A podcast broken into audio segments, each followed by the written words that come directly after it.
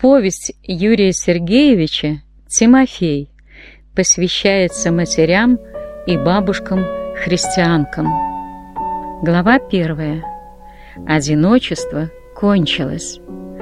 Она медленно шла по саду и как будто к чему-то прислушивалась.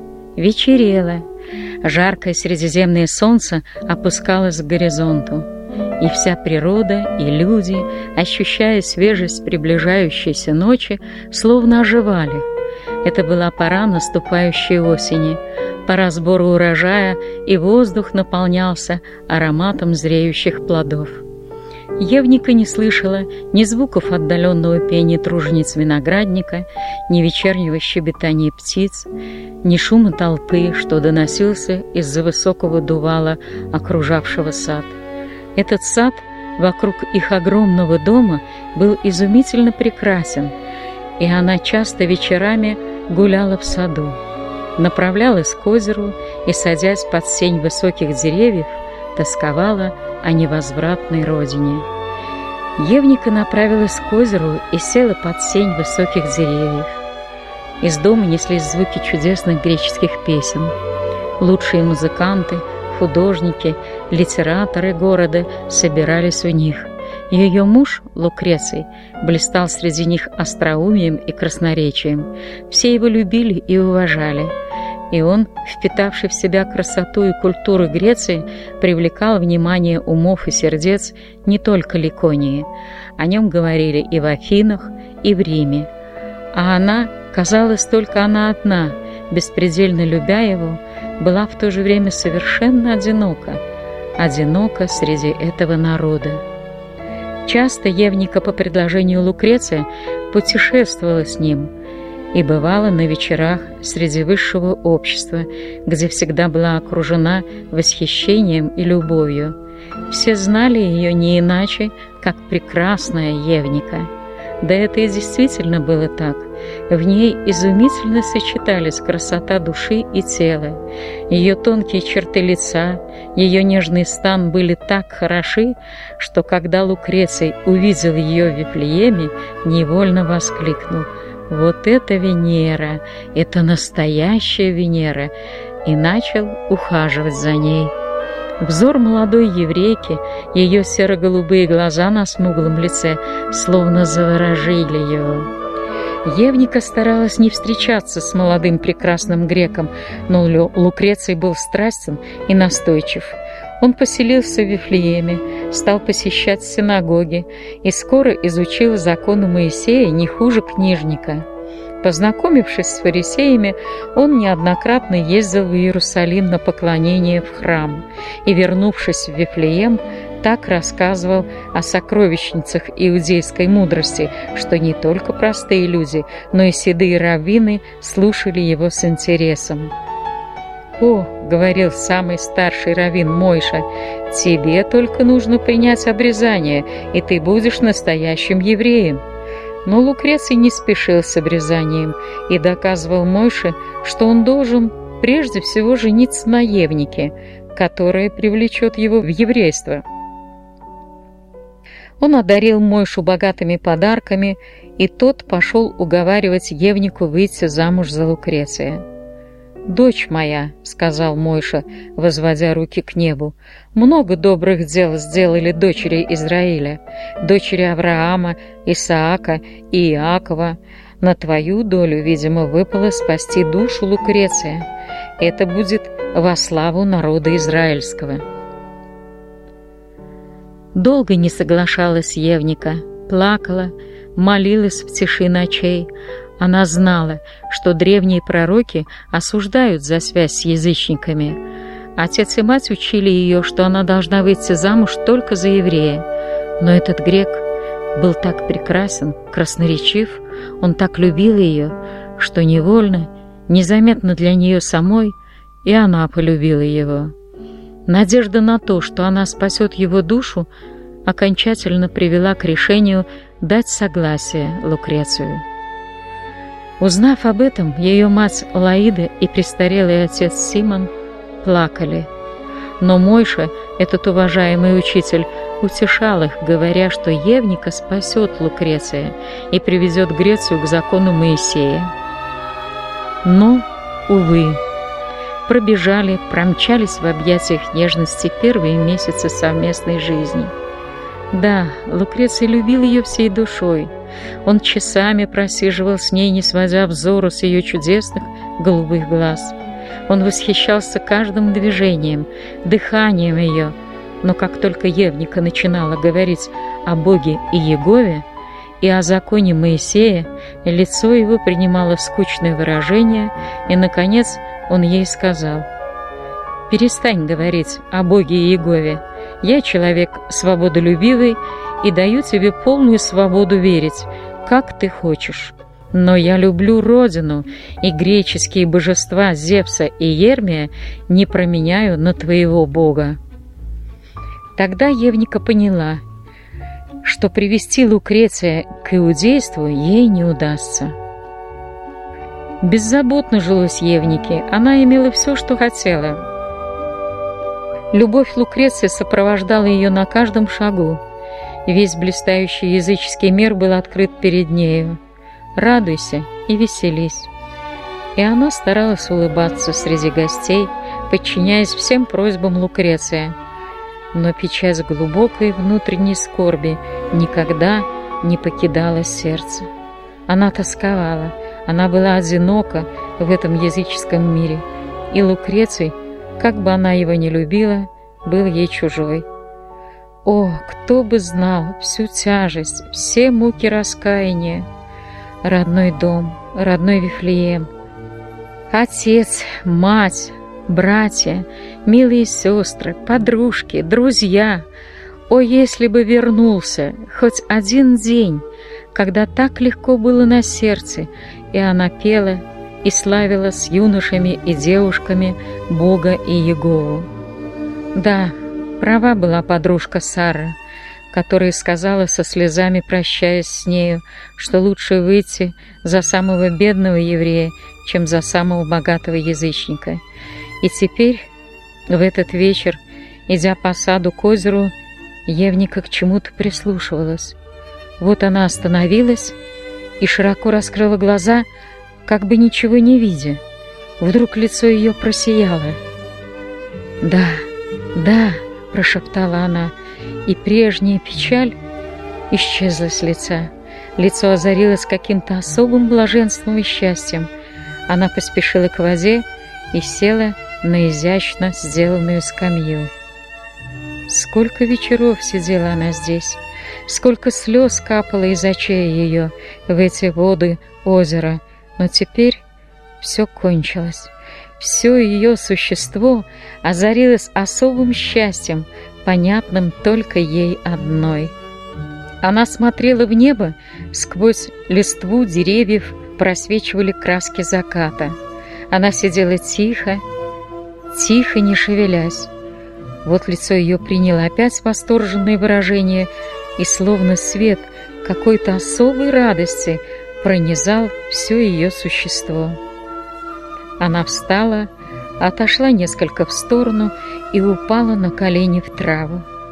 «Господи!» — шептала она, — «я благодарю Тебя, что Ты простил меня и услышал молитву мою. Я просила Тебя, как Анна, мать Самуила, и теперь верю, Ты ответил». Открытые глаза ее смотрели в небо и выражали такую благодарность, такую любовь к Всевышнему, которую может только выразить сердце, получившее самое большое счастье. «Боже, Ты дал мне его, оно во мне, я чувствую, как оно бьется во мне. Теперь я не одна, это дитя Твое, и для Тебя я буду вскармливать его». И опять она села на скамью, и, вдыхая чудный аромат свежести вечера, прислушалась. Она прислушивалась к тому, кто был в чреве ее. Опять ощутила толчок, и снова лицо ее просияло. Она будет матерью. Она будет держать младенца у своей груди. Она будет ему петь лучшие израильские псалмы, псалмы Давида. Она скажет ему, как велик Бог Авраама, Исаака, Иакова, и он, ее милый Тимофей, что означает «почитающий Бога». Она давно уже решила дать ему такое имя и спрашивая у Бога дитя. Он будет не только ее радостью, но радостью для всех окружающих и ожидающих Мессию. Лукреций, узнав, что жена беременна, был вне себя от радости. Он буквально подбрасывал осторожно Евнику, бесконечно целовал. Он устроил такие пиры с друзьями, слава о которых долго оставалась в памяти многих. И служанки, и слуги Лукреция знали, что он ждет сына. Некоторые шептались, а что, если родится дочь? Но большинство говорили, родится непременно сын, так как слышали, что Евника выпрашивала у своего бога сына. Осень принесла богатый урожай винограда, смокв, яблок, но это мало радовало Лукреция. С тревожно бьющимся сердцем он ждал, какой подарок принесет ему жена. Приходя в капище идолов Зевса и Ермия, он курил перед богами лучшие ароматы, прося жрецов, чтобы они вымолили у богов сына. Глава вторая. Сын! Сын! Дни дождей сменились на тихие, ясные дни. Хотя наступала уже зима, но в тех краях зима не знает резкого холода, не знает снега и по-прежнему Евника совершала свои прогулки в саду, помогая садовнику пересаживать цветы. Она с детства очень любила цветы. Отец ее садовод научил ее, как и других своих детей, любить землю, любить сад, любить труд. И теперь, живя в достатке, Евника не могла жить без труда. Она часто вместе со слугами работала в саду, и даже в последние месяцы перед рождением ребенка продолжала заниматься садом. Лукреций, который много читал и знал труды Гиппократа, не останавливал в этом жену, считая, что чем больше она будет находиться в движении, тем здоровее родится сын. Кроме того, он верил, что чем чаще жена будет смотреть на красивых людей, красивые скульптуры, тем прекраснее будет сын. И поэтому всю комнату Евники он уставил чудесными статуэтками, изображающими Венеру и Амуров, в которых замечательные мастера Греции передавали красоту человеческого тела.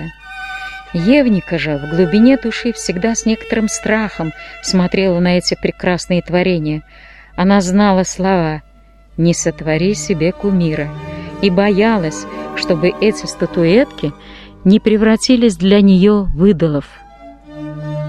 И если Лукреция беспокоила, насколько красив и умен будет рожденный сын, то Евнику больше беспокоило, какое у него будет сердце.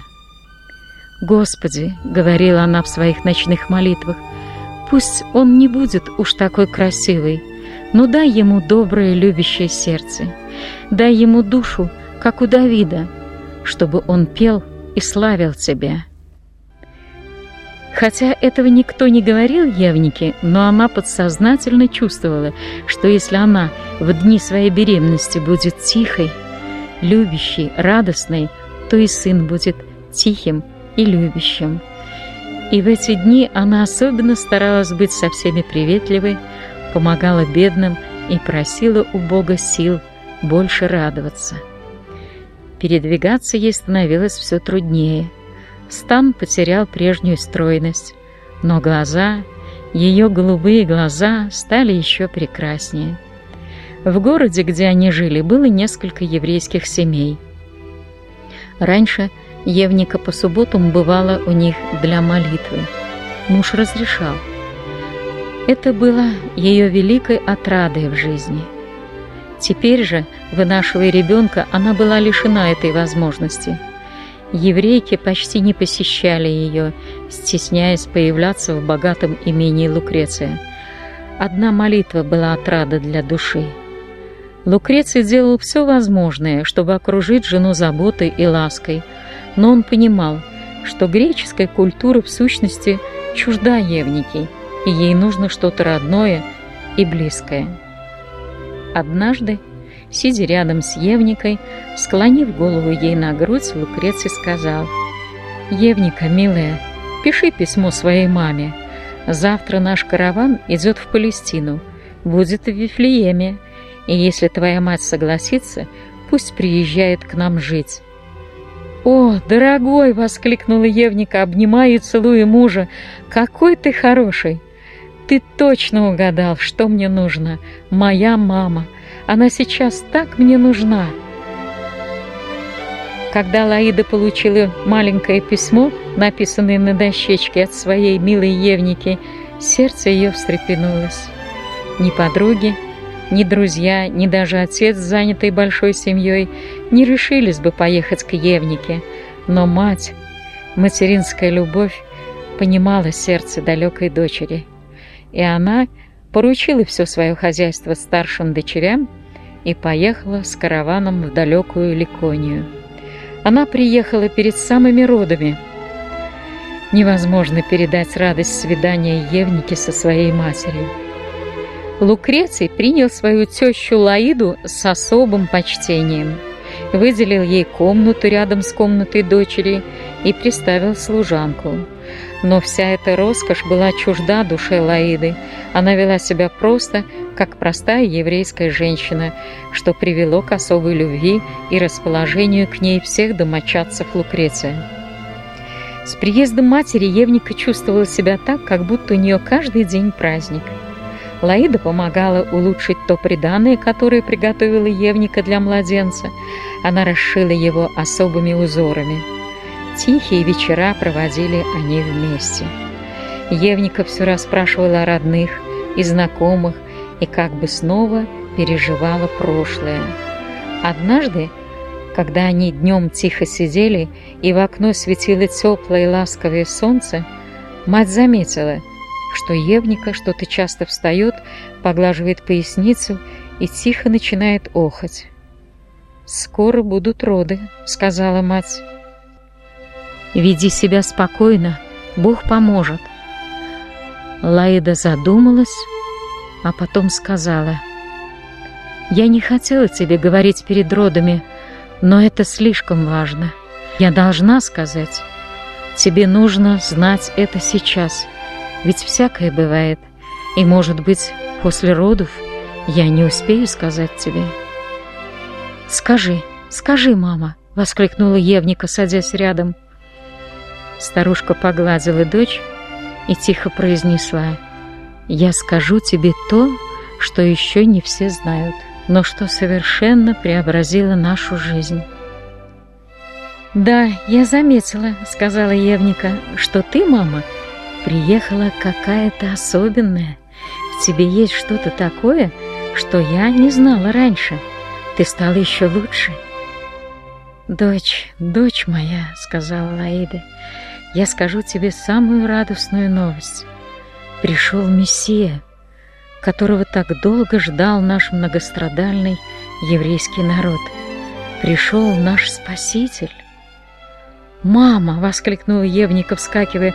«Что же ты мне сразу не сказала?» «Я боялась, что ты сразу не поймешь», — ответила Лаида. «Ох, мама, что-то сильнее заболела поясница. Дитя мое, молись Иисусу Христу, Спасителю. Он Мессия, Он тебя услышит и поможет». По древнему еврейскому обычаю Мать отвела дочь в глубину сада, там под яблоней постелила ей. Начались муки рождения. Весь дом Лукреции притих. Сам он, взволнованный, стоял у открытого окна в сад, прислушиваясь к наносящимся стонам Евники. Около Евники находились лучшие повивальные бабки Листры и Иконии – они всячески старались облегчить страдания Евники. Лаида стояла поблизости под гранатовым деревом на коленях и, прижав сухие руки к груди, умоляла Иисуса Христа, облегчить страдания дочери и дать живого дитя. Томительно, мучительно тянулись минуты. Лукреций тяжело вздыхал, следил за движением солнца и по нему определял, сколько прошло времени. Наконец он услышал крик. Кричала его любимая Евника.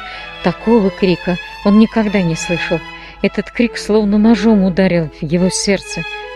И хотя не полагалось ему, как мужу, присутствовать в природах, он не выдержал, бегом бросился в сад. Навстречу ему шла повивальная бабка. «Успокойтесь, господин», — сказала она ему, — «жена вам родила первенца, сына». «Сын! Сын!» — воскликнул Лукреций и бросился туда, где под яблоней находилась его жена. Бледная, измученная, неподвижно лежала она. Он видел, как старшая повивальная бабка принесла ей что-то завернутое в белое. «Сын, сын!» — тихо сказала Евника, и лицо ее просияло. Лукреций опустился перед ней на колени и воскликнул.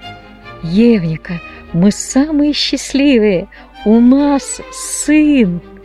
Я славлю всех богов, твоего бога, бога Авраама, Исака, Иакова и моих богов, Зевса и Ермия.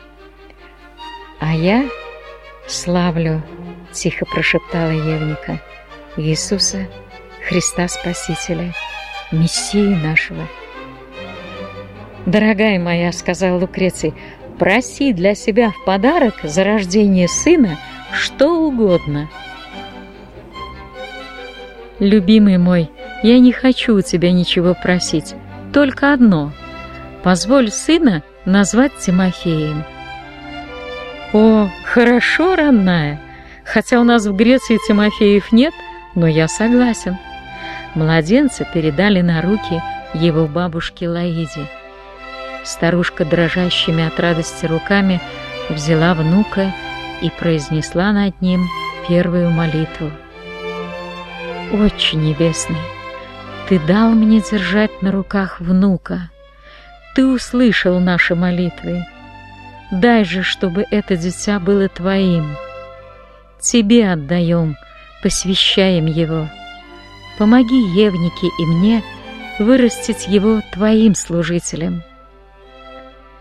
В саду пели птицы, солнце чудно обогревало все, и в ответ на молитву изливалось от Всевышнего на младенца незримое благословение. Глава третья. Он не будет обрезан. Силы Евники быстро восстанавливались. Жизнь наполнилась глубоким смыслом и содержанием. Прижимая к груди сына и кормя его своим молоком, она испытывала особые минуты блаженства, которые могут знать и понимать женщины с чистыми сердцами, которые грудью своей вскармливают дитя. Она была на высоте материнского счастья, она глаз не сводила с сына, а все окружающие ее — и мать, и муж, и все родные Лукреции только с любовью приветствовали ее. Казалось, на этом безоблачном небе семейного счастья не могла появиться ни единая тучка или облачко огорчения и неприятности. Но, увы, туча пришла, пришла грозовая, и так быстро, как никто не мог бы ожидать. От тишины и мира сердечного не осталось и следа. Муки страшных переживаний, муки отчаяния за судьбу сына наполнили горем сердце Евники. Случилось это на восьмой день после рождения сына, и она и ее мать Лаида полагали, что мальчик будет обрезан на восьмой день, как это делалось всегда по закону с еврейскими детьми. Когда она сказала об этом Лукрецию, вид его изменился, глаза, которые всегда смотрели на нее с любовью, отвернулись от нее, взор потемнел. «Дорогая», — сказал он ей твердо, — «я люблю и больше, чем люблю тебя. Твой сын и мой сын для нас дороже всего, и только лучшего мы желаем ему.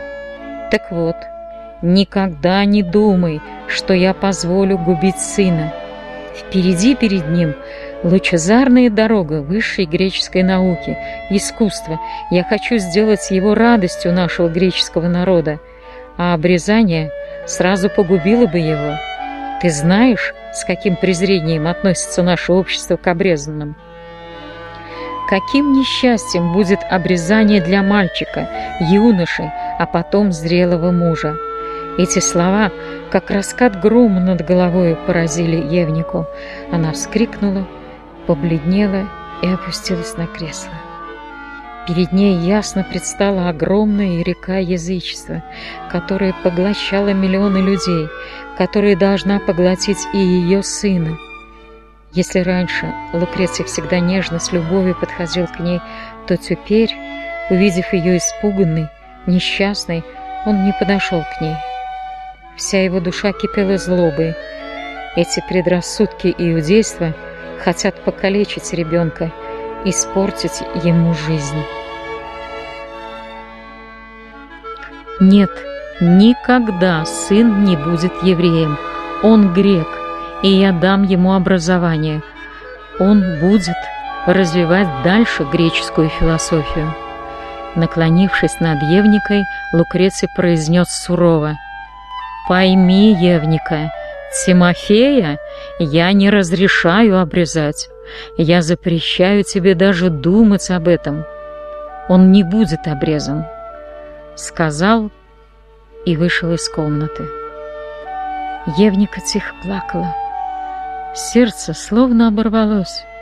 Все мечты, все надежды воспитать сына в законе Моисеевом, что давало особую радость ее материнству, сразу рухнули. Воображение рисовало перед ней растущего сына, язычника, идолопоклонника, который будет курить фимиам перед богами Греции. В окно, как всегда, смотрелось солнце. В кроватке безмятежно спало дитя, а Евника не видела света, не видела радости солнечного дня. Страшная тьма, все поглощающего язычества, давила ее, мучила, отравляла радость материнства. В комнату вошла мать. «О, мама! Мама!» зарыдала Евника. Глава четвертая. Смолить корзинку. Когда Евника сквозь слезы рассказала матери, что Лукреций категорически запрещает обрезать сына, Лаида ничего не ответила дочери. Ее доброе лицо выражало глубокую скорбь. В душе она давно уже предполагала, что Лукреций будет воспитывать сына только как язычника и не допустит, чтобы иудейство наложило на него какой-либо отпечаток. Теперь она слышала то, к чему ее сердце было приготовлено. Ведь тогда, когда Евника выходила замуж за Лукреция, Лаида отлично понимала, что не прав Равин Мойша, утверждавший, что Лукреций станет иудеем. Она и тогда говорила дочери, что среди язычества ее ждет страшное одиночество. А сердца их, детей, будут обречены на борьбу между верою матери и язычеством отца. И теперь все это сбывалось. Если бы она знала только иудейство, она бы сейчас сорвала на себе волосы, посыпала себя пеплом и в отчаянии взывала бы к Иегове. Но теперь она знала Христа. Знала, правда, она его мало. Слышала всего несколько раз проповеди о нем от апостола Иоанна, но и этого было достаточно, чтобы вера, зерно горчичное, поселилась в ее сердце и давала добрые всходы, спокойствие и большой уверенности. «Дочь моя», — обратилась Лаида к Евнике, — «не впадай в отчаяние и не смущайся. Голос ее был ровным и спокойным, как будто она говорила о самых обыкновенных вещах, хотя лицо и продолжало выражать глубокую скорбь.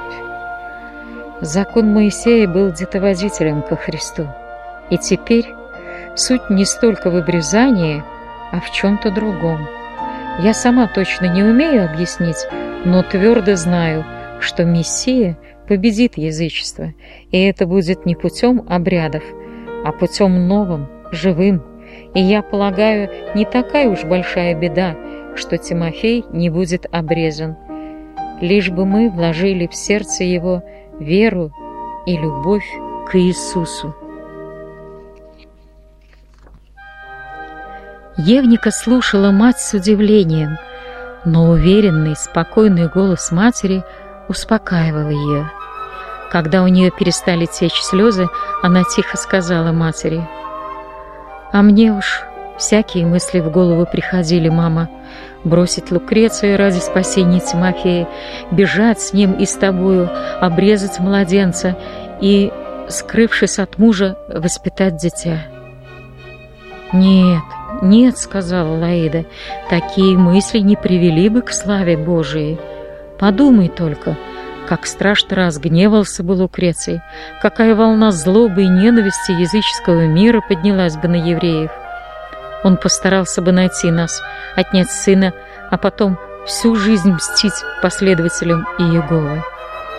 Ты взяла тяжелый крест и должна быть до конца верна мужу. Молясь за него, молясь за язычников, быть кроткой, любящей до конца.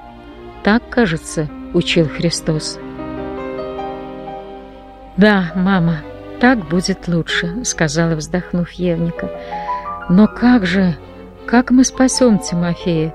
Ведь он будет расти язычником». Мать улыбнулась, и лицо ее осветилось какой-то особой мудростью. «Дорогая дочь моя, Вспомни детство Моисея. О, тогда было гораздо хуже, чем теперь. Теперь языческий мир старается влиять на наших детей. А тогда... Ты ведь знаешь, фараон отдал приказ повивальным бабкам умерщвлять еврейских мальчиков в момент рождения. Когда же они, боясь Бога, не делали этого, фараон приказал бросать мальчиков в Нил и топить. Так и делали, ты знаешь. Да, да, сказала Евника задумчиво, все это я с детства слышала. И вот, продолжала Лаида, когда родился Моисей, он был прекрасен. Мать вскармливала его у своей груди, но и ей пришлось бросить ребенка в Нил. И она бросила. Но ты знаешь как? Она с сестрой просмолила корзинку, и, находясь в ней, младенец не утонул. Они крепко молились о нем, и он стал приемным сыном дочери фараона, познал все науки и искусства Египта и прославил Бога, вывел народ свой из рабства. Рассказывая это, Лаида воодушевлялась. Вера великая в Мессию Спасителя стерла печаль с лица ее. Теперь глаза ее светились глубокой верой, верою в грядущее будущее, будущее мира и любви, будущее спасения народов. У Евники тоже исчезла с лица скорбь. В глазах была радость, побеждающей верой и материнской любви. «Я понимаю тебя, мама, понимаю. Мы будем смолить корзинку Тимофею, и он не утонет». Он, как Моисей, будет жить среди язычества, познает науки и искусство Греции и Рима, и он не утонет. Он пойдет с Мессией и многих обратит к спасению. Да, пускай Лукреций воспитывает Тимофея, пусть он будет образованным ученым человеком. Мы же с детства познакомим его с писанием Моисея и пророков, чтобы вера, которая живет в нас, поселилась и в его сердце. Он будет видеть меня, тебя и будет видеть весь языческий мир. И пусть выбирает, что чище, что прекраснее.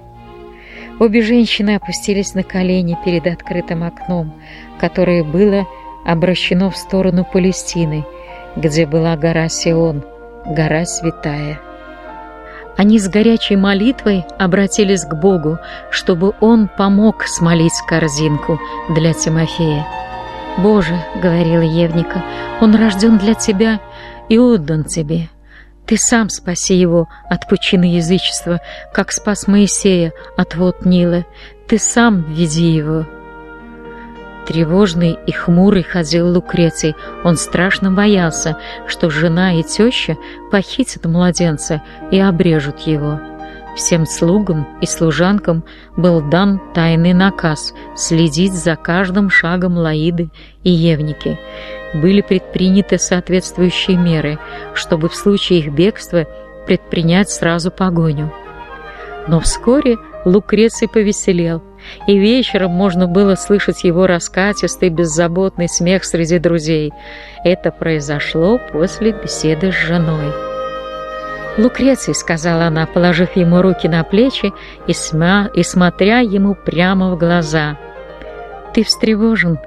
Ты боишься, что мы обрежем Тимофея, да?» «Да», — сказал он, нахмурившись и опуская глаза, — «но я не допущу этого». «Успокойся, милый друг», — Евника улыбнулась. «Давай поговорим по душам». Она присела рядом и положила голову на его колени.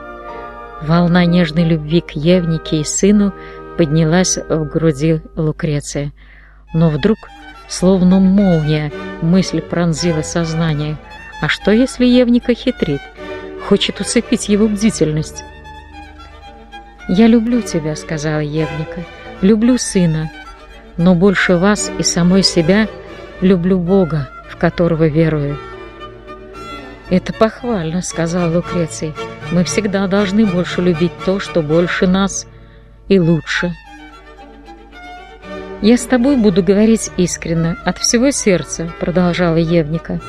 «Ты, свободолюбив, всегда проявляешь большое великодушие. Пойми же меня». В голосе ее было столько искренности, любви, что Лукрецию стало не по себе, ведь он подумал о лукавстве жены. «Дорогой», — спросила она, смотря опять ему прямо в глаза, «ты хочешь воспитать сына здоровым, ученым, греком-язычником?» «Да, это верно», — ответил Лукреций.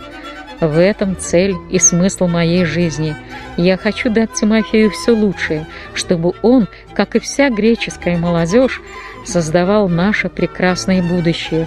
Ему будут принадлежать все мои богатства, и его ждет впереди только счастье и слава. «Это так», — сказала Евника. «Мне тоже хочется ему только прекрасного, светлого. И, по-моему, оно сокрыто в Боге моем». «А, по-моему, — ответил Лукреций, — в богах наших. Как великий Зевс Ермий и другие наши боги по сравнению с вашим. Одни их идолы чего стоят. «Я не хочу с тобой спорить», — сказала Евника, «но я хочу с тобой договориться. Не будем применять в отношении Тимофея никакого насилия. Ты не хочешь обрезания? Пусть будет так. Пусть он растет, познает все. Я и бабушка будем рассказывать ему об истории народа израильского, о нашем Боге, а ты будешь рассказывать ему о своих богах, отдашь его в лучшую школу, пусть он изучает науки и искусство. Пусть Тимофей знает все, что знаю я и знаешь ты, и сам выбирает, во что ему верить. Лукреций вскочил и захлопал в ладоши. «О, Евника, ты лучший философ! Свобода все познавать! Да, да, пусть наш Тимофей растет и все знает, и все видит, и пойдет лучшим путем. Можешь рассказывать ему с бабушкой все, что угодно. И я буду рассказывать ему.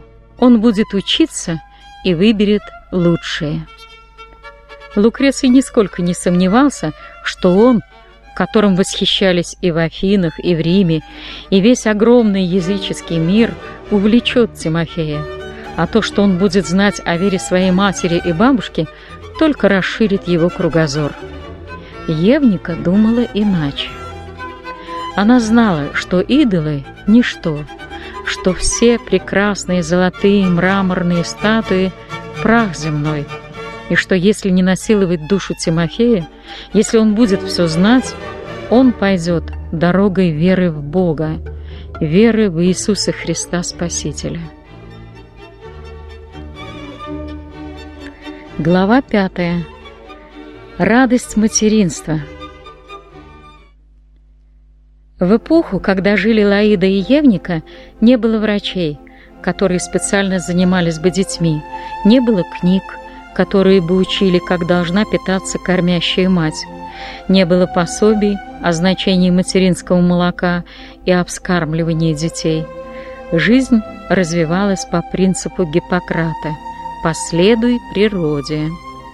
Инстинкт материнства подсказывал матерям, что нужно ребенка вскармливать грудным молоком, а не козьим.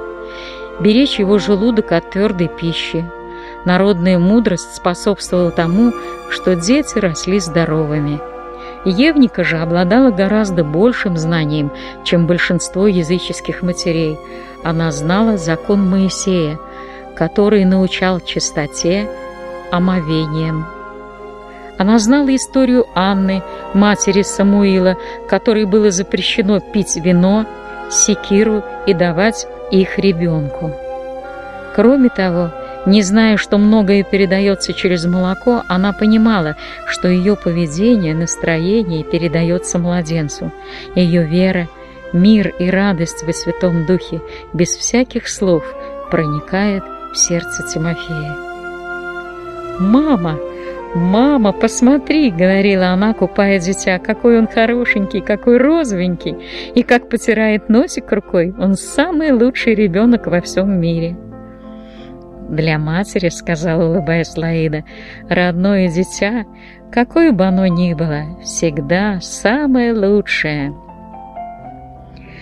Тимофей рос удивительно спокойным. Почти не слышно было в доме его плача. Лукреций не мог нарадоваться на сына. К тому же все говорили, а он показывал сына как самое дорогое сокровище каждому хорошему гостю, что ребенок — вылитый отец. И это было действительно так. Его профиль, черты лица были чисто греческие, и только голубые глаза он унаследовал от Евники. Отец думал, Тимофей похож на меня, он пойдет моей дорогой и опередит меня и в философии, и в искусстве. Он целовал детское личико и говорил, «О, эти губы! Они вылитые губы Сократа. А лоб? Лоб — это точно его. Евника, радуясь любви отца к сыну, в то же время думала про себя. А глаза? Глаза мои. Они отражают душу. И душа Тимофея будет стремиться к вере в Иегову. Кормить малыша было одно наслаждение — и когда Лукреция ей предложила взять кормилицу, чтобы сохранить красоту ее бюста, так часто делали богатые греческие и еврейские женщины, она категорически отказалась. Ей было даже странно, как это матери могут лишить себя счастья кормить дитя. Бабушка Лаида не могла не любоваться дочерью, как та, сидя в саду у озера, на скамеечке кормила Тимофея любил при этом присутствовать и Лукреций, наблюдать, с каким аппетитом, причмокивая, сосал ребенок. А сколько нежности, ласки и счастья отражалось во взоре молодой матери при взгляде на личико ребенка. Лукреций даже хотел пригласить знаменитого скульптора, чтобы сделать статую «Мать, кормящая дитя», но Лаида и Евника упросили его не делать этого, считая, что статуи напоминают идолов, и работа скульптора будет грешным делом. Сколько радости было в доме, когда Тимофей стал ползать. Казалось, не только мать, но и весь дом, начиная с простых наемников, работавших в саду, радовались, видя, как на покрывале под яблоней ползал мальчик – Особенно интересно было наблюдать, как мать начала учить Тимофея ходить. Эти дни были для Евники самыми светлыми, днями блаженства. Каждое движение мальчика она провожала своим взглядом, непрестанно молилась о Тимофее. Бабушка Лаида тоже не чаяла души в любимом внуке. Она усердно помогала ухаживать за малышом. Казалось, жизнь маленького Тимофея не знает опасности, не знает горя и никогда его не узнает. Ребенок рос, Евника стала давать Тимофею апельсины, яблоки, но кроме нее все наперебой стали угощать ребенка всем самым лучшим и вкусным. Неожиданно крепыш Тимофей заболел. Появилась рвота, понос. Страшно перепугался Лукреций. Тут же послал за лучшими врачами Листры, а также вызвал их и из Иконии. Но как не лечили ребенка, болезнь не проходила. Он на глазах таял. Осунулась, побледнела Евника. Печать скорби легла на лицо Лаиды. День и ночь они молили Всевышнего о помощи, но ребенок угасал. Лицо, покрываясь морщинками, становилось словно старческим. В храме Зевса и Ермия жрецы просили богов о здоровье Тимофея, но ничего не помогало. «Нужен пост», — сказала Лаида. «Будем, Евника, завтра плакать и поститься. А также сообщим всем евреям, живущим в Ликоне, чтобы они постились и молились об исцелении маленького Тимофея». Они так и сделали, и просили, и вопияли, и посыпали голову пеплом, прося, чтобы Бог помог. И Бог ответил. Случилось так, что как раз проезжал тем местом знаменитый врач школы Гиппократа. Он осмотрел мальчика и назначил какие-то кислые напитки. Ребенку стало лучше, он поправился, вновь повеселел. «О боги земли нашей! О наука! О Гиппократ!» — восклицал Лукреций. «Знание несет спасение!» Лаида и Евника не отрицали знания, но они видели, что помощь проезжающего врача не случайность, а ответ Всевышнего, и благодарили прежде всего его, а потом врача.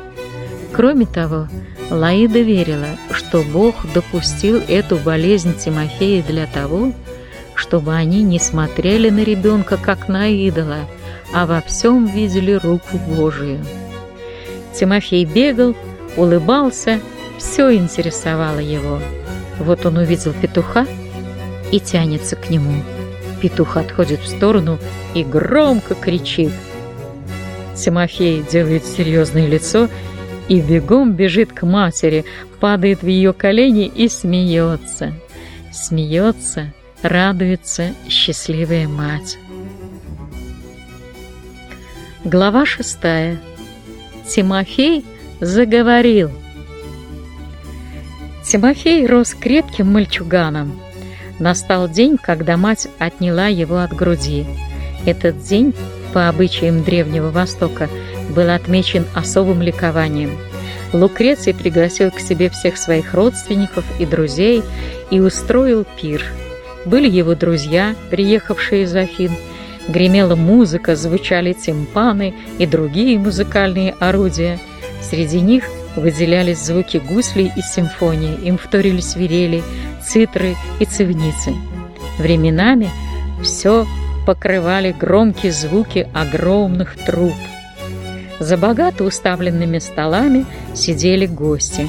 В центре, на возвышении, окруженный самыми близкими друзьями, сидел Лукреций. Рядом с ним, убранные в разноцветные одежды, прекрасная Евника. И в белоснежной тунике, подпоясанной золотым поясом, маленький Тимофей. Лаиды на торжестве не было. Она осталась в своей комнате и, опустившись на колени, молила Бога, чтобы Евника на празднестве не согрешила, чтобы Бог сохранил ее и Тимофея от всякого греха. Высокочтимые гости поздравляли Лукреция, его жену и сына, цитировали высказывания лучших греческих философов о детях, воздавали хвалу своим богам. Около идолов, которые стояли у входа, жрецы, не переставая, курили фимиам. Так что воздух огромной гостиной, где шло торжество, был наполнен всевозможными благоуханиями, которые распространялись также от стоящих всюду роз и других чудесных цветов ликонии. Выступления ораторов, обладавших изумительным греческим красноречием, чередовались с торжественной музыкой. Выступали также знаменитые певцы, которые в специально сложенных песнях славили будущее Греции и Тимофея. К концу пиршества, когда гости достаточно повеселились, встал Лукреций и произнес замечательную речь о детях, их воспитании, их будущем. Он блистал своим остроумием, знаниями, Наконец он взял Тимофея на руки и, подняв его высоко, произнес «Дети — наше будущее. Они пойдут дальше нас и сотворят на земле чудесный мир счастья и благоденствия, которого прежде не знали». Все, затаив дыхание, слушали его. «Куда пойдет Тимофей? К чему потянутся его руки?» — сказал Лукреций и вопросительно замолк. И вдруг маленький мальчик протянул свои руки к сидевшей безмолвно Евнике и громко, ясно закричал «Мама! Мама!» Отец, улыбаясь, передал ребенка матери. Раздались оглушительные звуки музыкальных инструментов. Все выкрикивали новые и новые поздравления Лукрецию и его семье. Только старый философ, приехавший из Афин, Плутарх, сказал, наклонившись к уху Лукреция. «Видят боги, клянусь Юпитером, а маленький Тимофей будет великим человеком, но не греческого или иудейского мира. Он пойдет дальше». «Возможно», — кивнул ему головой Лукреций, — «все течет, все изменяется». Быстро бежали первые годы детства Тимофея. Они были тихи и безоблачны как весеннее ясное утро. Он не знал нужды, не видел горя и страданий. Его детство почти целиком проходило в саду. Сад! О, сколько прекрасного для души и тела дает он детям! Изредка отец брал Евнику и маленького сына в живописные места Ликонии, где они отдыхали и любовались красотами природы. Мать и бабушка приучали Тимофея к чистоте, аккуратности, а отец, занимаясь с ним по вечерам, учил его правильному греческому выговору. Никто не мог подумать, слушая, как говорит мальчик, что в нем есть что-то еврейское. И манера держаться, и одежда – все говорило о том, что он сын богатого, образованного грека. Никто не знал, что душа Тимофея – любящая, светлая душа ребенка уже была захвачена совсем другим, лучшим миром. Ведь над колыбелью его пелись чудесные псалмы Давида. Ведь первая песенка его, которую он стал распевать вслед за матерью, был всемирно известный 22-й псалом. Звонким детским голосом пел маленький Тимофей в саду. «Господь, пастырь мой, с ним я ни в чем не буду нуждаться. Он покоит меня на злачных пажитях и водит меня к водам тихим. Отец брал его в капище, давал ему кусочки благовонной смолы, и он, смеясь, бросал их на жертвенник богам, радуясь, как вспыхивали огоньки и поднимались клубы благовонного дыма. А вечером, встав на колени в кроватке, он повторял за Евникой слова молитвы. «Господи», — говорил маленький Тимофей в торе матери, — «храни папу, маму, бабушку, меня, благослови народы, дай нам увидеть Мессию Христа, дай мне спокойного сна. Аминь». Как все дети, которые хотят больше знать и понимать, он с возрастом стал на каждом шагу задавать вопросы отцу и матери. От чего и почему? Однажды, когда они садились за стол всей семьей, маленький Тимофей спросил отца, почему эта бабушка перед едой так складывает руки и что-то шепчет. «А ты не обращай внимания», — ответил отец, и постарался отвлечь сына рассказом об амурах. Через некоторое время Лукреций заметил, что Тимофей перед едой складывает руки и что-то шепчет. «Что ты делаешь, Тимофей?» – спросил его отец, нахмурясь. «А ты не обращай внимания», – ответил Тимофей словами отца. Вечерами, когда на небе загорались звезды, и так приятно было быть в саду, Евника садилась с Тимофеем на скамеечке над озером, на той самой скамеечке, где она впервые почувствовала в себе ребенка. «Мама, расскажи!» «Мама, расскажи!» — говорил Тимофей, ласково прижимаясь к матери. И она рассказывала Тимофею чудную историю о сотворении мира, человека.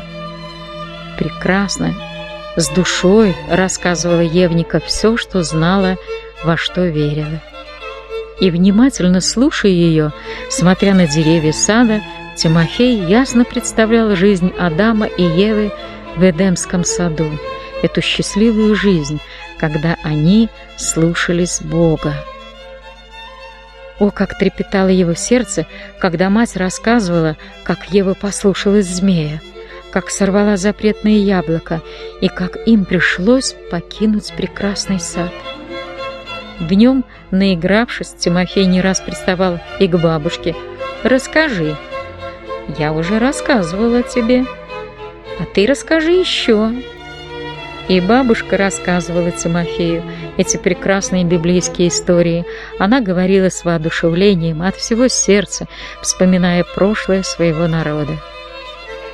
Тимофей снова и снова переживал за Иосифа, и когда бабушка доходила до того места, где Иосиф со слезами открывается своим братьям, слезы блистали на глазах мальчика. Рано в детское доброе сердце посеяли мать и бабушка семена добра и любви.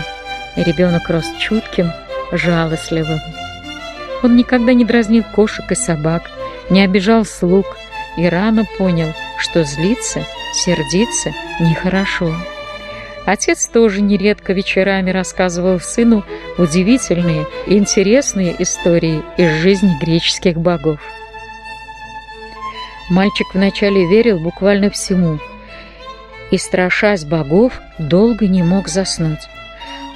Но когда он поделился своими страхами с матерью, мать спокойно сказала, что все это красивые выдумки, что боги эти просто куски камня и мрамора. Когда мальчик, набравшись храбрости, дотронулся в храме до идола Зевса, он убедился, что это действительно просто камень, и перестал бояться богов деревянных, золотых и каменных. Очень рано узнал Тимофей о жизни Авраама, Давида, Даниила, узнал законы великого Бога, но он мало знал о Мессии. Об этом мало знала Илаида, а еще меньше – Евника –